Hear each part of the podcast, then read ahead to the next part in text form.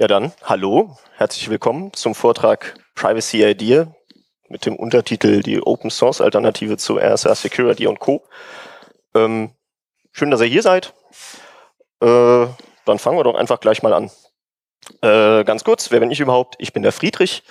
Ich ähm, habe auf GitHub dieses Handle Fred Reichbier. Ich habe auch eine E-Mail-Adresse, unter der ihr mich erreichen könnt. Ähm, Zwei-Faktor-Authentifizierung mache ich so ungefähr seit Unterbrechung seit 2012 und seit letztem Jahr bin ich bei der Firma NetNights, die eben das vor allem macht. Ähm, dann fangen wir doch gleich mal mit den spannenden Dingen an und zwar Zwei-Faktor-Authentifizierung. Wer hatte noch nie von Zwei-Faktor-Authentifizierung gehört von euch? Na, dann erklären wir das mal ganz kurz noch. Ähm, Authentisierung an sich würde ich mal beschreiben mit der Beantwortung der Frage, wie beweise ich überhaupt, dass ich tatsächlich ich bin? Ähm, wo kann man sich das äh, gut vorstellen? Zum Beispiel, wenn ich mich anmelden muss bei meinem E-Mail-Provider oder bei einer OwnCloud-Instanz, die ich mir irgendwo aufgesetzt habe. Mhm. Dann äh, ist so die herkömmliche Herangehensweise, dass man sagt, naja, ich mache das mit einem Passwort. Das heißt, ähm, ich komme irgendwo an und sage, ja, hallo, ich bin der Friedrich, und wenn der Dienst jetzt wissen will, ob ich wirklich der Friedrich bin, dann fragt er mich, ja, dann gib mal das Passwort, was nur der Friedrich kennt. Dann gebe ich ihm das Passwort und wenn das stimmt, dann bin ich offensichtlich ich. Klingt ja eigentlich recht einfach, aber das funktioniert natürlich nur unter der Annahme, dass auch nur ich mein Passwort kenne. Und ähm, da kann man sich mittlerweile eben nicht mehr so schrecklich sicher sein. Das hat mehrere Gründe. Zum Beispiel ähm, gibt es diese schöne Website äh, haverbeenpound.com. Äh, die ist irgendwie ganz, ganz interessant, denn die ähm, wurde von so einem Sicherheitsforscher aufgesetzt und ähm, sammelt sozusagen Informationen aus mehreren Passwort-Leaks, die so über die Jahre geschehen sind.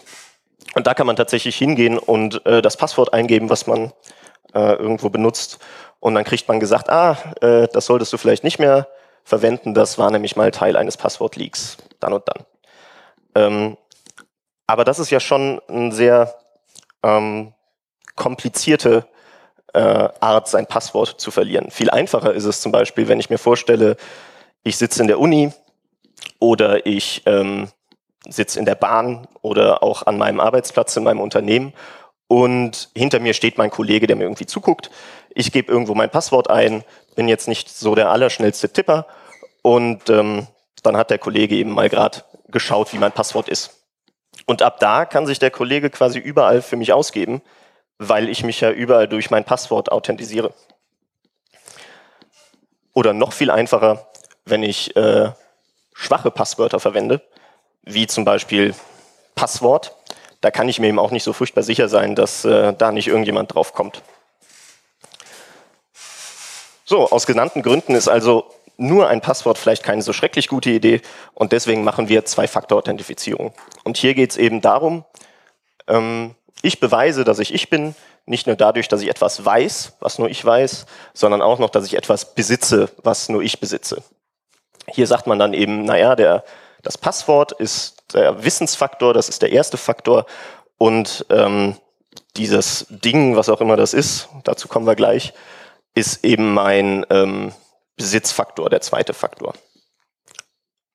Und da gibt es jetzt verschiedene Geschmacksrichtungen, dann habt ihr die wahrscheinlich alle schon mal gesehen. Ich fasse noch mal ganz kurz zusammen. Hier unten links sehen wir eine Smartcard, das ist quasi so ein, so ein, so ein Ding, eben im Kreditkartenformat mit einem Chip, auf dem irgendwelche geheimen Schlüssel drauf liegen. Und die Idee ist einfach, ähm, wenn ich mich irgendwo anmelden möchte, dann habe ich so einen Smartcard-Reader und dann muss ich die Smartcard da reinstecken und nur wenn da irgendein Verfahren eben funktioniert, dann habe ich mich als mich angemeldet und wenn nicht, dann eben nicht. Das ist also auch eine Form von äh, zweitem Faktor, von Besitzfaktor. Darum soll es hier aber gar nicht gehen, ähm, sondern ich würde mich konzentrieren auf äh, Zwei-Faktor-Authentifizierung über Einmalpasswörter. So, was ist das jetzt?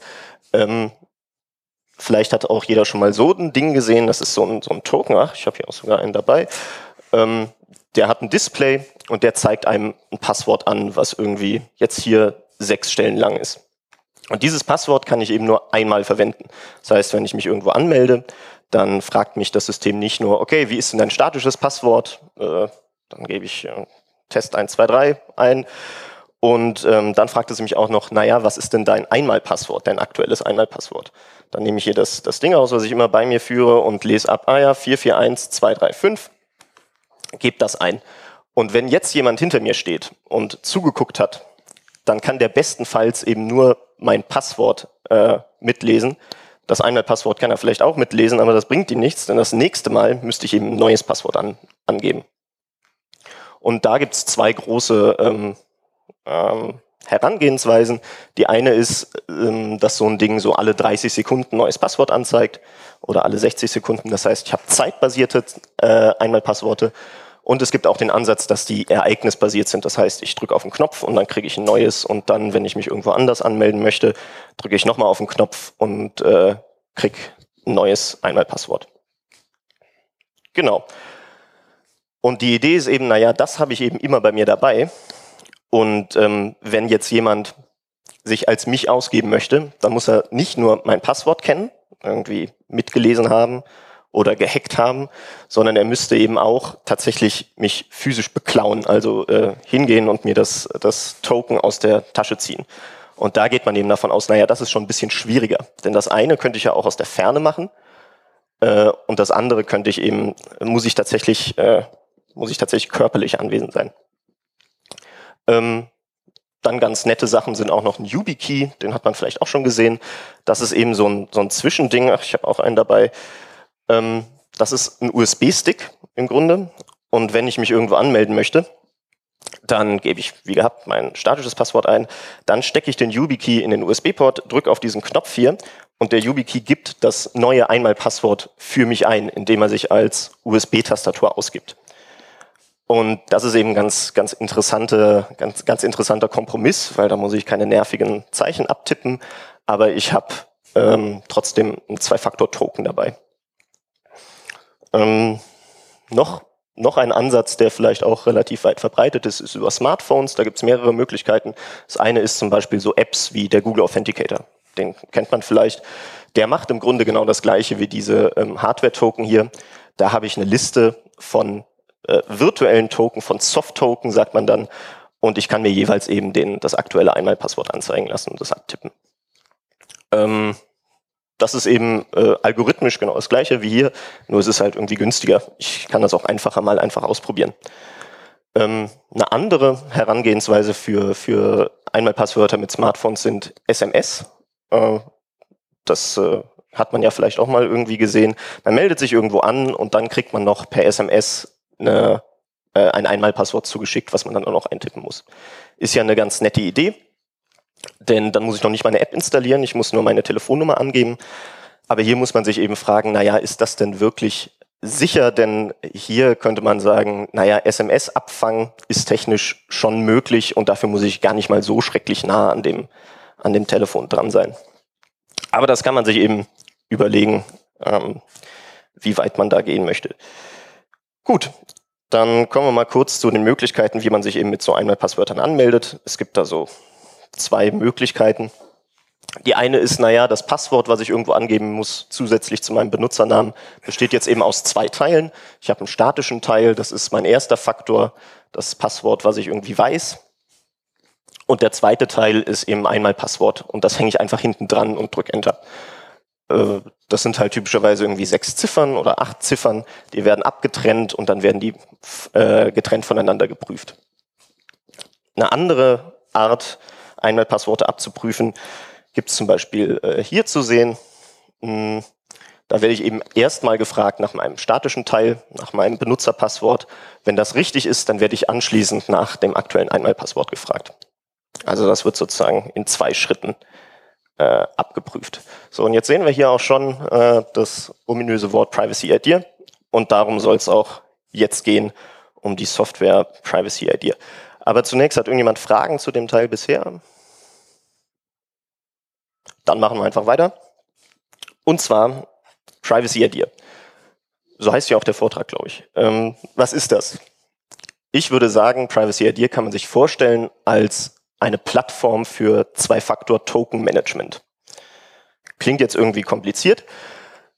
Was ist das Ganze? Das Ganze ist ein Open-Source-Projekt. Man findet den, den Code auch auf GitHub. äh, unter der AGPL V3. Wir haben so um die 25, 30 Leute, die mal irgendwie Code committed haben. Wir haben so um die 400 Stars auf GitHub, was auch immer man sich darunter vorstellen kann. Und technisch ist das Ganze eine Web-Applikation. Ganz einfach auf Basis von Python 2.7, dem Web-Framework Flask, das kennt man vielleicht, und SQL Alchemy. Also wir benutzen eine SQL-Datenbank und über SQL Alchemy kann man eben quasi äh, fast alles, was, was es so gibt, einsetzen. Jetzt die spannende Frage, für wen ist Privacy Idea überhaupt interessant? Privacy Idea ist vor allem interessant, wenn ich irgendein Netzwerk habe mit Applikationen oder irgendwelchen Diensten und ich möchte diese Dienste mit einem zweiten Faktor absichern. Ähm, wie kann man sich das jetzt konkret vorstellen? Naja, zum Beispiel in einem Unternehmen. Dann habe ich in einem Unternehmen eben bestimmte äh, Dienste wie zum Beispiel so ein Cloud-Service oder ähm, VPN-Gateway oder sowas und da möchte ich jetzt äh, Zwei-Faktor-Authentifizierung machen. Oder in einem kleineren Maße vielleicht auch in einem Verein, da habe ich ja sowas vielleicht auch, nur vielleicht nicht ganz so viele. Oder auch in einem Hackerspace könnte man das sich auch vorstellen. Oder für die ganz, äh, für die ganz Interessierten vielleicht auch daheim, wenn man irgendwie für seine Familie irgendwie ein paar Netzwerkdienste aufgesetzt hat. Auch hier könnte man Privacy Idea benutzen. Wie sieht das denn jetzt aus? Gehen wir mal davon aus, dass wir schon irgendein Netzwerk haben.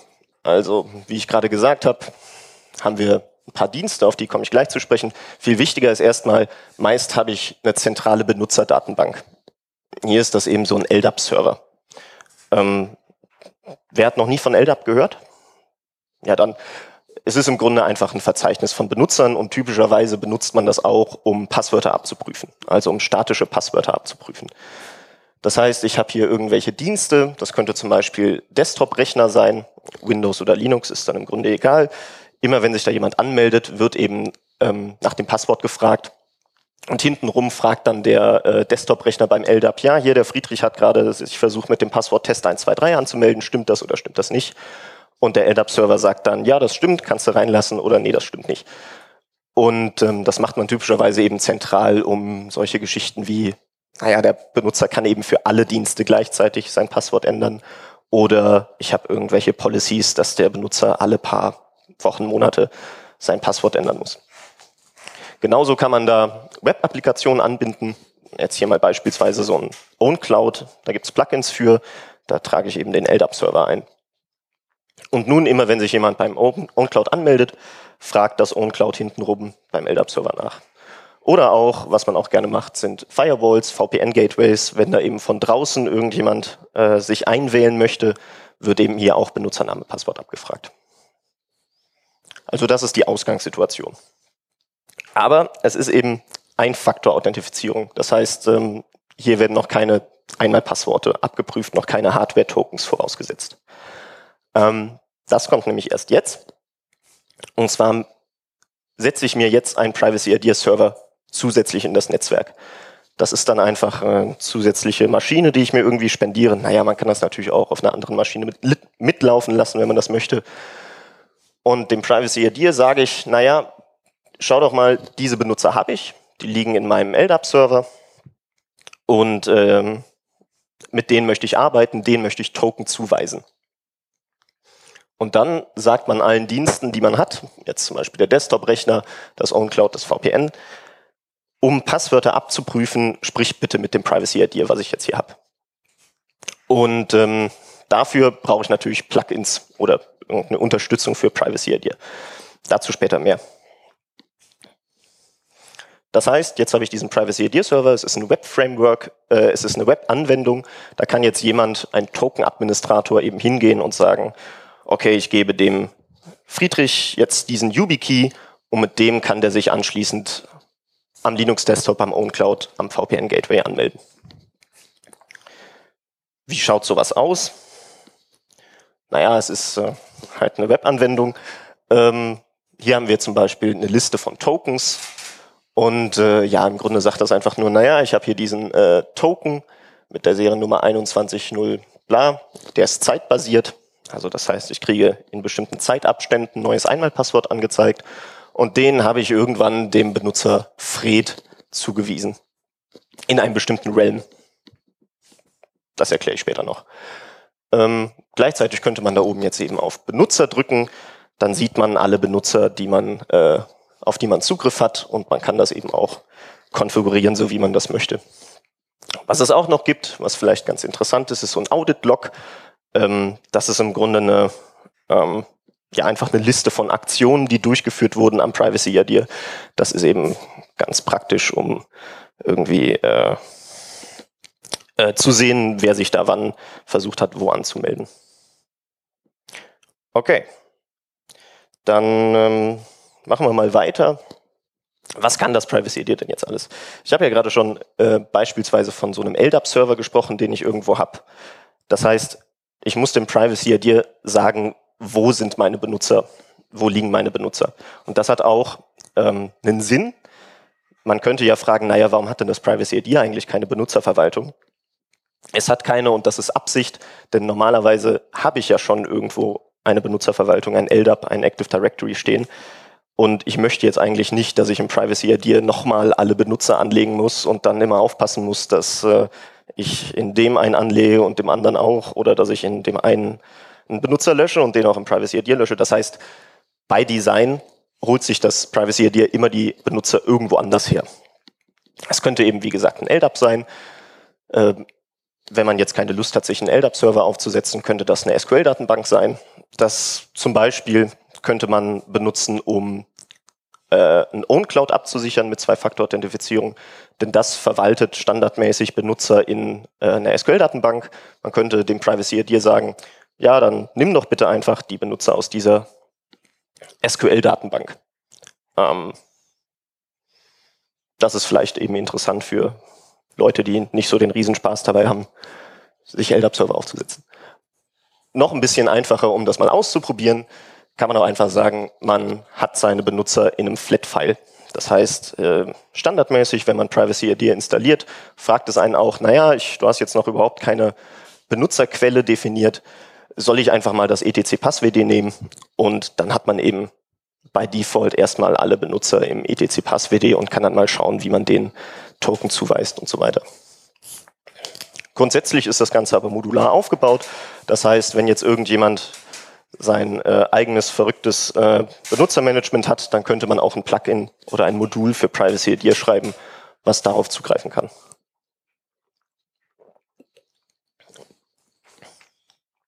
Fragen bisher? Na dann. Privacy ID hat auch so ein Realm-System, das heißt, ich bin nicht auf eine Benutzerquelle beschränkt.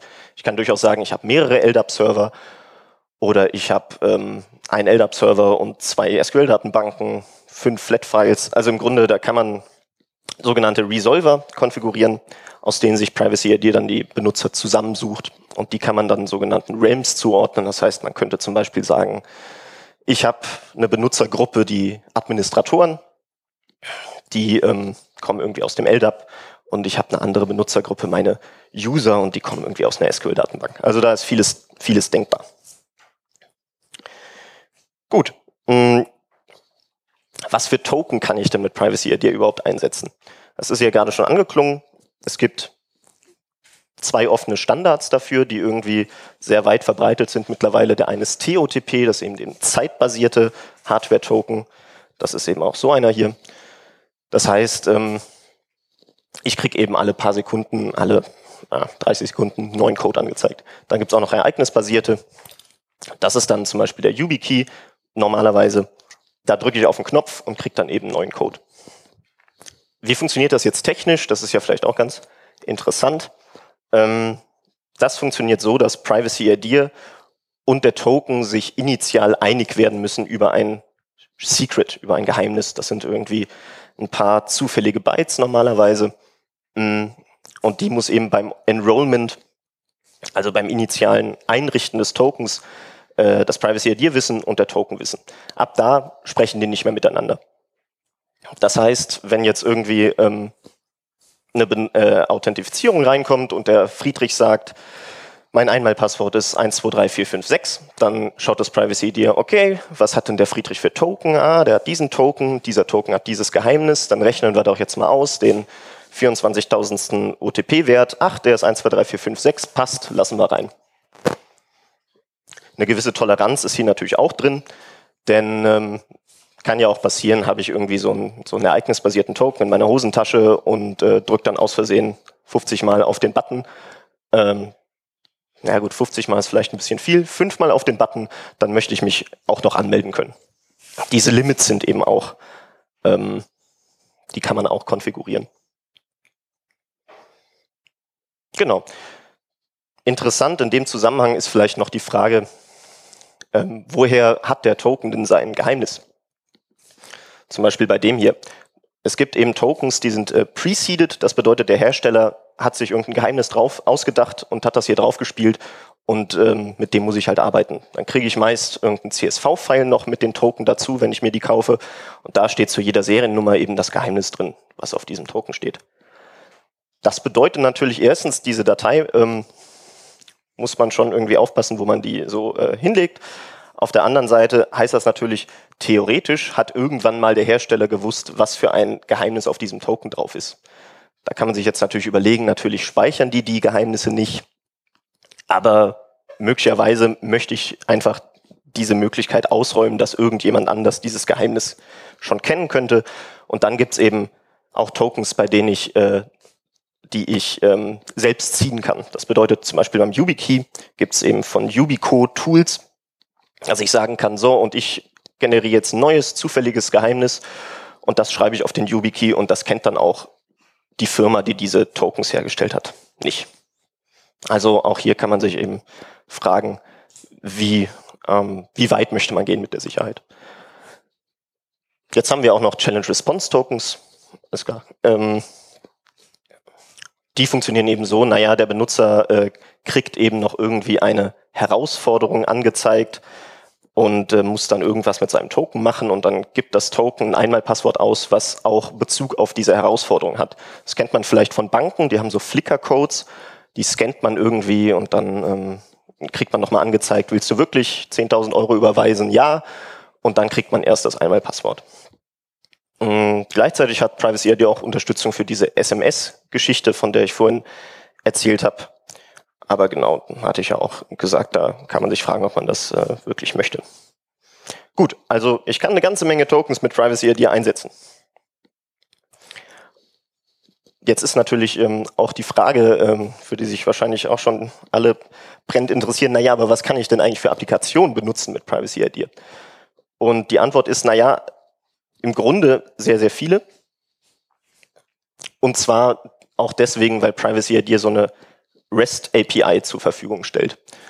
Äh, das bedeutet, die gesamte Funktionalität von Privacy ID ist eben, ähm, ist eben äh, zugänglich über so eine HTTP API.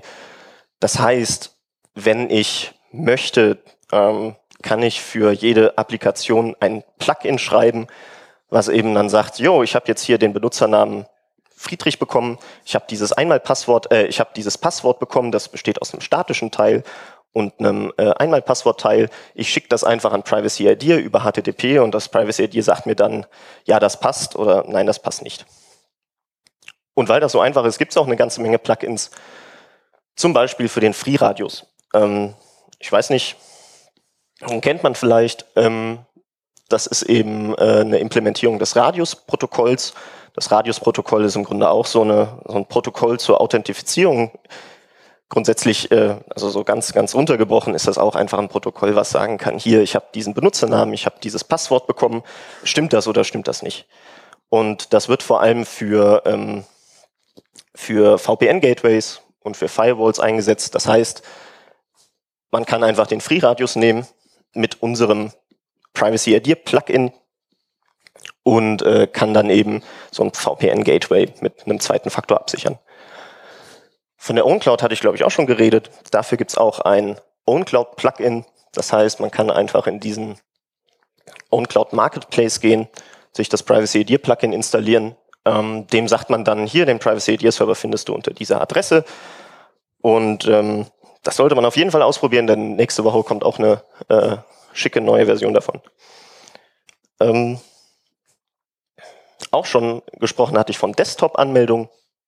Unter Linux funktioniert das dann meistens über PAM, also dieses, äh, dieser PAM-Stack, äh, der eben für Authentifizierung an Linux-Desktops benutzt wird. Und nicht nur Desktops, sondern auch SSH. Was heißt das? Naja, es gibt so ein PAM-Python-Modul, da kann man eben Python-Skript ähm, angeben, was aufgerufen wird mit dem Benutzernamen und dem Passwort, was ein Benutzer eingegeben hat irgendwann. Und ähm, dieses Python-Modul, was wir geschrieben haben, fragt dann eben auch einfach beim Privacy ID nach, naja, ich habe jetzt hier den Benutzernamen Friedrich bekommen, ich habe den äh, das Passwort so und so bekommen, passt das oder passt das nicht? Und damit kann ich eben Desktop-Anmeldungen machen, indem ich das irgendwie konfiguriere mit dem PAM. Und ich kann eben auch eine Anmeldung über SSH so absichern. Das heißt, ähm, wenn sich irgendjemand per SSH an meiner super High Security Top Secret Maschine anmelden möchte, dann fragt der, fragt das SSH eben auch nach einem Einmalpasswort. Und dann muss der Benutzer eben auch noch sein Einmalpasswort eingeben. Okay. Was vielleicht auch noch interessant ist an der Stelle, ist ein LDAP-Proxy, den es jetzt auch neuerdings gibt. Ich habe ja gesagt, man kann ganz einfach Privacy ID als Plugin anbinden irgendwo. Das Problem ist nur, vielleicht habe ich manchmal auch Applikationen, äh, für die ich kein Plugin schreiben will oder kann oder darf. Äh, dann habe ich nämlich ein Problem. Dafür gibt es den LDAP-Proxy dann, denn diese Applikationen sprechen dann oft LDAP und machen Benutzerauthentifizierung eben über LDAP, über LDAP-Binds und äh, so weiter. Und dann kann ich hingehen und den LDAP-Proxy nehmen und quasi zwischen die Kommunikation zwischen meinem LDAP-Server und dieser Applikation setzen. Und dieser LDAP-Proxy fängt Bind-Requests ab äh, und fragt dann eben das Privacy-ID, ob das Einmal-Passwort, was sozusagen auch Teil dieses Passworts ist, was übermittelt wurde, stimmt oder nicht. Das heißt, das ist auch eine interessante Möglichkeit, um Applikationen abzusichern, ähm, für die ich eben kein Plugin schreiben will. Okay.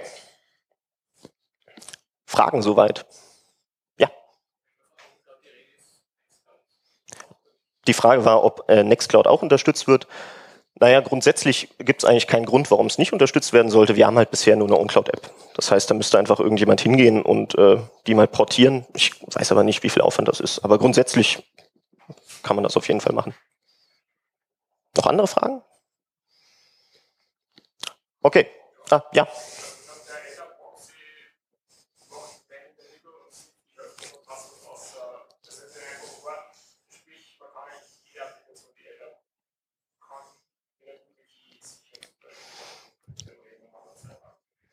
Die Frage war, ob man quasi jede Applikation, die LDAP spricht, mit einem zweiten Faktor absichern könnte mit dem LDAP-Proxy.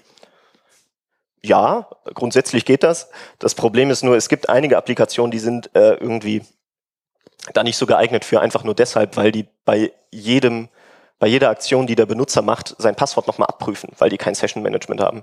Und wenn da natürlich dann ein Einmal-Passwort drinsteht, dann funktioniert natürlich die zweite Authentifizierung nicht mehr.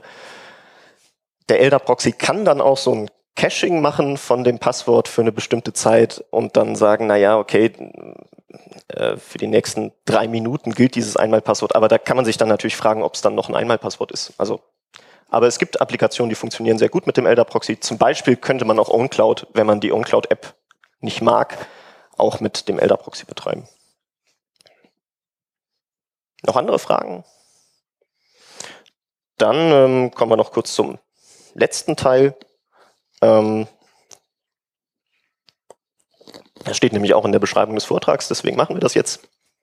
Migration. Ähm, jetzt habe ich ja bisher die ganze Zeit davon gesprochen, dass, es, dass wir die Situation haben, naja, wir haben irgendwie äh, pff, Dienste und die sind irgendwie mit einem LDAP verbunden und äh, können noch keinen Zwei-Faktor, aber ich möchte jetzt Zwei-Faktor machen und deswegen benutze ich Privacy ID. Die andere Situation ist natürlich, ich mache schon Zwei-Faktor mit irgendeinem zum Beispiel proprietären System und ich möchte davon weg ähm, und möchte lieber Open Source Software einsetzen zum Beispiel. Upsa. Ähm, wie mache ich das denn jetzt? Die ähm, einfache äh, Holzhammer-Methode wäre natürlich, so, ich äh, schmeiß das weg, ich setze mir ein Privacy ID hin und ich gebe jetzt allen meinen 500 Mitarbeitern innerhalb von zwei Tagen neue Tokens. Das funktioniert halt ähm, wahrscheinlich nicht so gut und das möchte man deswegen nicht machen. Man möchte eine sogenannte sanfte Migration machen. Und wie könnte man das mit dem Privacy ID abbilden? Wir könnten mal von dieser Situation ausgehen. Ich habe mein proprietäres Zwei-Faktor-System und ich habe eine Firewall, ein VPN-Gateway, was den zweiten Faktor abprüft, auch als Teil des Passworts, also auch hier ist das Passwort und der, das Einmalpasswort und per Radius bei dem proprietären System fragt, ob das stimmt oder nicht. Und ich habe Benutzer, die jetzt noch diese proprietären Token mit sich rumtragen. So, und was mache ich jetzt? Ich spendiere mir ein Privacy ID und ich setze das zwischen die Kommunikation, ähnlich wie der Elder Proxy, zwischen die Kommunikation zwischen Firewall und äh, pro proprietärem System. Über das FreeRadius-Plugin sprich, spricht Privacy ID ja Radius und hintenrum kann das auch über Radius mit dem Zwei-Faktor-System kommunizieren.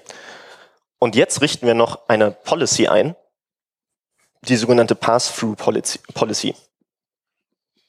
Was kann die? Die sagt eben, nehmen wir mal an, hier, hier möchte sich jemand anmelden, gibt sein statisches Passwort und sein Einmalpasswort ein. Per Radius fragt die Firewall bei Privacy ID nach, passt das oder passt das nicht?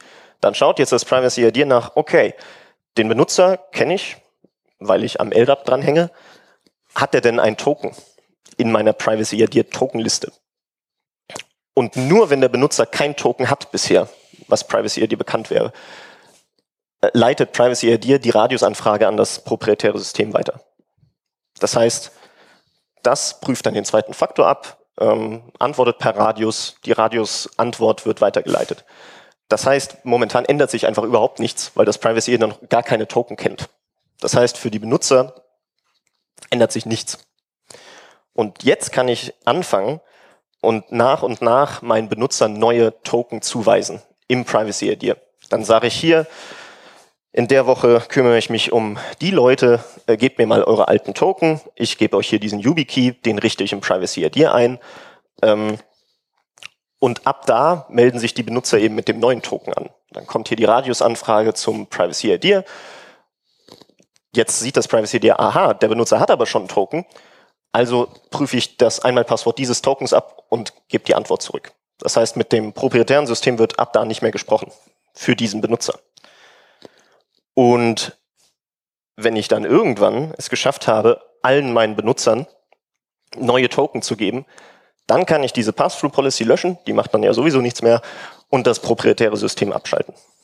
Und somit habe ich sozusagen mein Privacy-ID-System sanft eingeführt, ohne dass plötzlich mal für eine Woche alles zusammenbricht. Zu der Migration, irgendwelche Fragen? Na dann, dann ähm, erzähle ich euch noch kurz, äh, wohin die Reise so momentan geht. Äh, zum einen äh, ist eben dieser Elder-Proxy relativ neu. Mhm. Genau, und da geht es momentan so ein bisschen darum zu schauen, was für Applikationen ich damit einsetzen kann, was für, äh, was für äh, Änderungen ich da vielleicht im Elder-Proxy für machen müsste. Eine andere interessante Sache ist die Privacy ID App der Privacy ID Authenticator heißt es. Die ist auch im ähm, Play Store zu finden. Und ähm, die ist grundsätzlich eben genauso wie der Google Authenticator so eine Liste von, äh, die, die stellt so eine Liste von Zwei-Faktor-Tokens bereit und dann kann ich eben äh, tippen, hier, ich hätte gern für den neues Passwort. Was die aber auch kann, und das finde ich ganz, ganz äh, interessant, wer hat denn den Google Authenticator schon mal benutzt? Okay, dann wisst ihr ja alle, ähm, um den auszurollen, scannt man ja einen QR-Code ab. Das heißt, ähm, ich muss sozusagen ähm, dann hingehen und dann mein Handy und dann äh, scanne ich den QR-Code und danach habe ich dieses Token in meiner Liste. Das ist natürlich sehr bequem, auch gerade weil das bei Smartphones eben sehr gut geht. Es gibt nur ein Problem. Diese HOTP, TOTP-Algorithmen basieren ja auf einem Shared Secret, also auf einem Geheimnis, was eben Privacy ID und ähm, oder beziehungsweise jetzt wer auch immer diesen zweiten Faktor kennt und das Handy kennt. Dafür muss aber das Geheimnis im Klartext in diesem QR-Code drin stehen. Das heißt, wenn jetzt irgendjemand anders den Code auch abscannt, dann hat er exakt dasselbe Token, also kann exakt dieselben OTP-Werte generieren. Gut, das merkt man ja vielleicht, wenn irgendjemand hinter einem steht und ähm, den QR-Code auch abscannt. Aber äh, in einem Unternehmensumfeld zum Beispiel könnte es ja sein, dass ich meinen Benutzern Smartphone-Tokens gebe und den QR-Code per Post zuschicke. Und ähm, dann könnte es ja auch Benutzer geben, die dann sagen, oh, ich habe mein Handy verloren und dummerweise auch äh, keine Displaysperre eingerichtet. Aber ist ja egal, ich nehme einfach mein neues Handy und scanne da den QR-Code nochmal ab, dann kann ich weiterarbeiten. Dann hätte man ja ein Token geklont, was man auf gar keinen Fall möchte, wenn man Zwei-Faktor-Authentifizierung macht, weil man sich dann ja nie sicher sein kann, ob jemand anders vielleicht in der Lage ist, genau die gleichen Einmalpassworte zu generieren. Das heißt, dass das Geheimnis im Klartext in diesem QR-Code drinsteht, ist vielleicht keine so schrecklich gute Idee.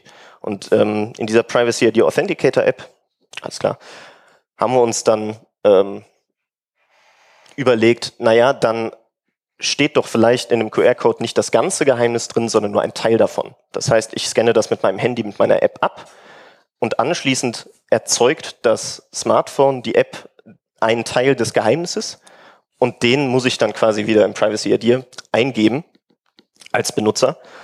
Und ähm, dann können beide ausgehend von den beiden Teilen eben das komplette Geheimnis generieren. Und ab da ist es sozusagen einfach nur ein HTTP-TOTP-Token, wie gehabt. Das heißt, das ändert sich nur beim, beim Prozess des Ausrollens. Ja, und was bedeutet das, wenn jetzt irgendjemand anders den gleichen QR-Code abscannt, dann generiert ihm das äh, Smartphone auch irgendeinen Teil des Geheimnisses, aber das, äh, er wird eben nicht auf das gleiche Geheimnis kommen, wie der Benutzer, dem dieses Token wirklich gehört. Also das ist ein ganz interessanter Mittelweg. Und das unterstützt eben die Privacy ID Authenticator App zum Beispiel schon. Gut. Ähm, das wäre es jetzt inhaltlich auch schon. Hat irgendjemand Fragen noch zu Zwei-Faktor-Authentifizierung oder äh, zu dieser App-Geschichte, die ich gerade erzählt habe?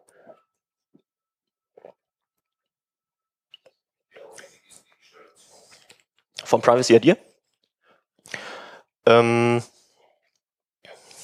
ja gut, also grundsätzlich kann man das ja, äh, weil es eben nur eine Webanwendung ist, überall einsetzen, äh, könnte sich seinen eigenen Webserver of Choice installieren, bla bla. Wir haben aber auch Ubuntu-Pakete zum Beispiel unter Launchpad in so einem PPA. Das könnte man sich einfach installieren. Da haben wir so ein Meta-Paket, was eben Privacy ID, ein Apache und MySQL installiert und das alles so einrichtet, dass es danach eben äh, funktioniert.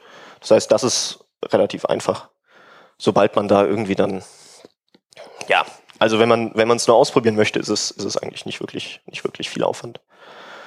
Aber dadurch, dass es eine Python-Anwendung ist, ähm, kann man sich auch einfach so ein Virtual Env installieren. Ich weiß nicht, ob man das kennt und dann kommen auch alle Abhängigkeiten mit. Dann muss man sich halt trotzdem noch um eine SQL-Datenbank und einen Webserver kümmern. Genau, aber es ist nicht so schrecklich kompliziert. Noch andere Fragen? Ich meine, Zeit haben wir noch.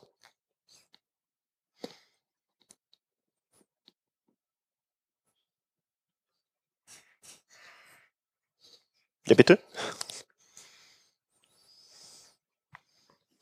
Test. Ah, ja. Ah, ja. Ähm, darf ich dich bitten, zurück zur Folie zu gehen, wo du zusammengesetzt hast das One-Time-Pad und das statische Passwort? Mhm. Das hier. Ja, genau, richtig. Mhm. Ähm, das statische Pass, also der statische Teil ist ja nicht eine fixe Länge, oder? Mhm. Das bedeutet, es wird einfach nur eine Mindestlänge angegeben und ab dann wird es abgeschnitten oder wie ist das zu verstehen? Weil für mich sind ja der statische und der, der statische Teil und das One-Time-Pad, die haben beide eine variable Länge, oder? Das Einmalpasswort hat eben auch eine fixe Länge. Ah, also das heißt, okay. die ist typischerweise irgendwie sechs oder acht Zeichen. Eigentlich habe ich bisher immer nur sechs Zeichen gesehen. Und die muss ich natürlich kennen. Also ich muss äh, dem Privacy ID zum Beispiel, das weiß, naja, es erwartet jetzt ein sechs äh, Zeichen OTP am Ende. Das heißt, es geht hin und schneidet die letzten sechs Zeichen ab und alles, was davor ist, ist dann das statische Passwort. Ah, okay. Danke. Ja, gerne. Na gut, wenn es keine. Ja.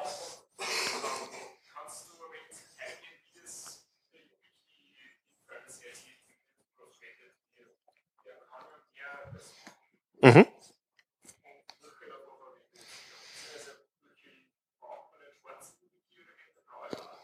Was macht denn der blaue?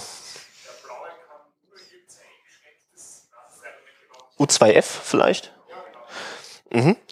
Ähm, ah, Stimmt, danke. Äh, die Frage ist, der YubiKey kann ja äh, ziemlich viele Sachen, ähm, unter anderem U2F. Ähm, wie werden denn die verschiedenen ähm, äh, ja, Funktionalitäten vom YubiKey im Privacy ID eingesetzt? Also eigentlich alles, was ich bisher gesagt habe, hat sich ja vor allem auf diese, diesen HOTP-Mode äh, bezogen, den der YubiKey hat. Das heißt, er kann eben diesen äh, Algorithmus implementieren. Ähm, dann gibt es ja auch noch so eine Cloud-Geschichte von Yubico. Ähm, das unterstützt Privacy ID auch. Da bin ich aber ehrlich gesagt überfragt, wie das genau funktioniert. Also ich glaube, da ist die Idee, dass quasi Yubico den Token verwaltet und auch das Secret kennt und man prüft sozusagen bei Yubico ab, ähm, ob der, äh, ob das Einmalpasswort stimmt. Das könnte ich im Privacy ID auch einrichten. Ähm, und U2F. U2F, ich weiß nicht, äh, wer es nicht kennt, das war ja irgendwie so eine Initiative eben dafür, dass man Zwei-Faktor nicht nur in seinem eigenen Netzwerk machen kann, sondern auch bei Google, Facebook, GitHub. Äh, und ähm, wir unterstützen auch U2F, das heißt, man kann diese, man kann diese U2F-Tokens mit Privacy ID äh, einrichten. Das funktioniert dann ja irgendwie über irgendwelche Zertifikate, da bin ich aber auch überfragt. Aber das kann man auch einrichten, genau. Ja, gerne. Gut, wenn es sonst keine Fragen mehr gibt, dann äh, vielen Dank für eure Aufmerksamkeit. Vielen Dank an das Audio- und Videoteam und an die Grazer Linux-Tage.